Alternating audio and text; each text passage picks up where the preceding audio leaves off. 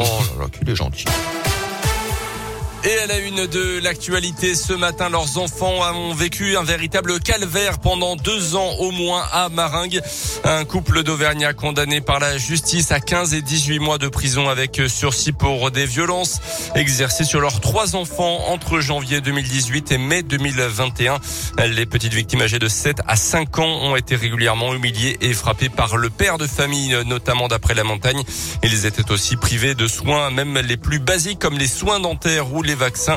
Ils ont été placés en foyer par la justice. Il avait créé une sacrée pagaille sur les réseaux 4G et Wi-Fi dans l'agglomération de Clermont l'été dernier. L'homme retrouvé avec un brouilleur d'ondes chez lui a finalement écopé d'un rappel à la loi d'après la montagne.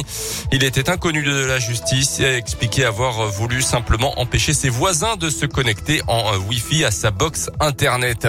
On reparle de l'ancien père Prénat. Il est écroué à la prison de la Talaudière dans la Loire depuis mercredi et d'après le progrès, il a été placé à l'isolement sans aucun contact avec les autres détenus. Il devrait d'ailleurs être transféré prochainement vers un autre établissement. Son état de santé avait été jugé compatible avec son incarcération. L'ancien curé de 76 ans avait été condamné à 5 ans de prison ferme pour des agressions sexuelles sur mineurs alors qu'il travaillait au sein du diocèse de Lyon.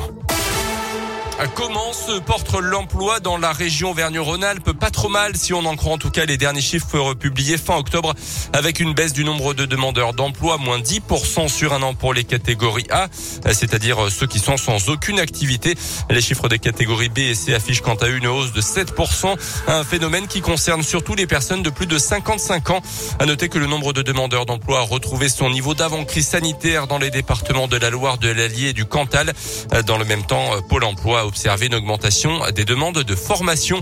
Les précisions de Vincent Giguet, Vincent Giquet, responsable du service statistique en Auvergne-Rhône-Alpes. En 2020, on a fait beaucoup d'entrées en formation malgré la crise, puisque si on se compare par rapport à 2019, on est sur une hausse de plus de 10%. Et ce chiffre, s'explique notamment par alors un fort redémarrage après la période de confinement. On le voit sur les derniers mois de l'année, là, il y a eu un nombre de formations qui a été très important.